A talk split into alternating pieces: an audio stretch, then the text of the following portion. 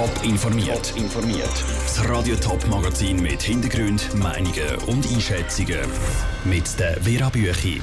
Wieso die Zürcher Grünen trotz nationalem Höch noch nicht jubeln und warum die wiederholten Mobbingvorwürfe an der ETH nicht nur Zufall sind.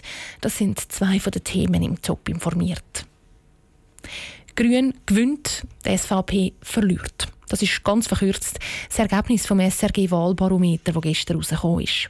Der bezieht sich auf die nationalen Wahlen, die erst im Herbst sind. An der Themenlage kann sich also noch vieles ändern. Viel früher, nämlich schon in einem Monat, sind die Zürcher Wahlen, also die Wahlen von Kantonsrat und Regierungsrat vom Kanton Zürich. Gelten das Ergebnis vom Wahlbarometer darum umso mehr für die Zürcher Wahlen? Nein, sagt der Politologe Mark Bühlmann.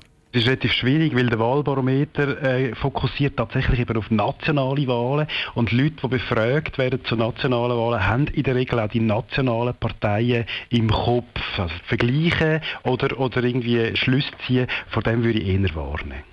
Sie sagen, vergleichen Schlüsse ziehen nicht, aber kann man irgendetwas daraus herausnehmen? Wenigstens, sagen wir in der grossen Linie, zum Beispiel, was um aktuelle Themen geht, wie Klima, wo ja nicht nur national, sondern auch in dem Sinn den Kanton am Schluss auch betrifft.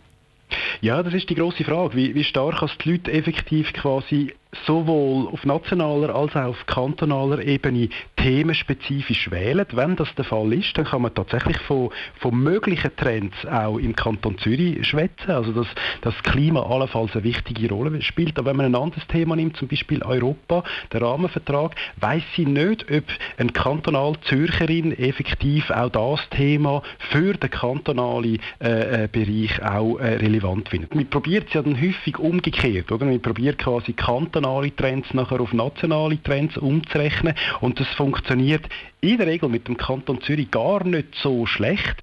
Sie haben es jetzt gerade gesagt, so ein nationaler Trend ist ganz schwierig abzubrechen auf den Kanton. Umgekehrt, dass man dann von der kantonalen Wahl auf die nationale ein bisschen einmal Hinweis hat, das schon. Warum ist denn das so, dass es eben umgekehrt zu einem gewissen Grad funktioniert?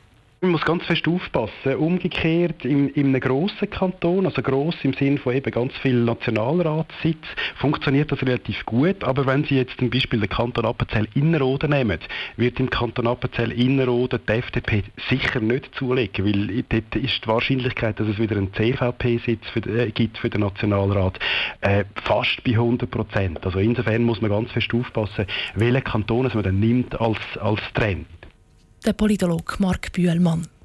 Bei den Zürcher Regierungsratswahlen am 24. März schicken übrigens alle grösseren Parteien einen eigenen Kandidaten ins Rennen.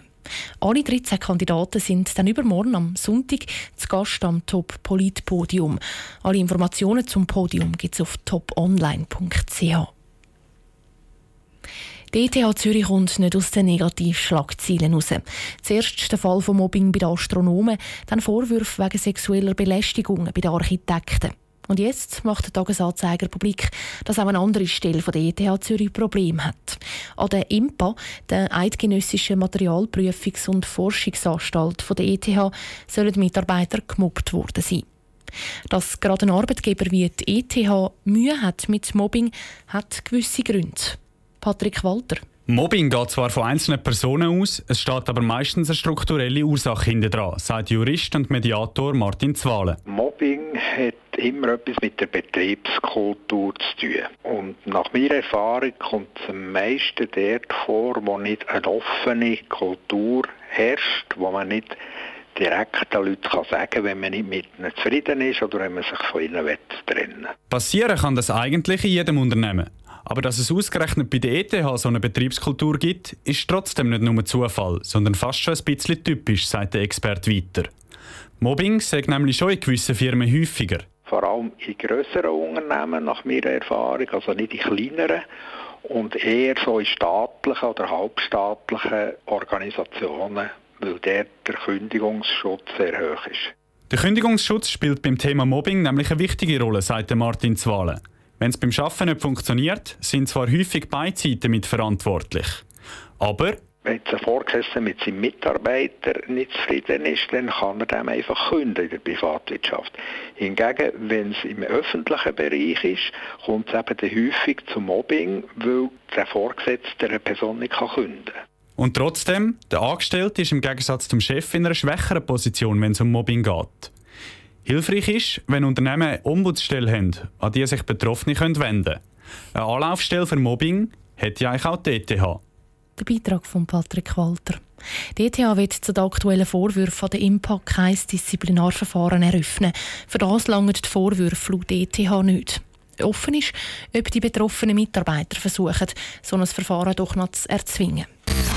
Top informiert, auch als Podcast. Mehr Informationen gibt es auf toponline.ch.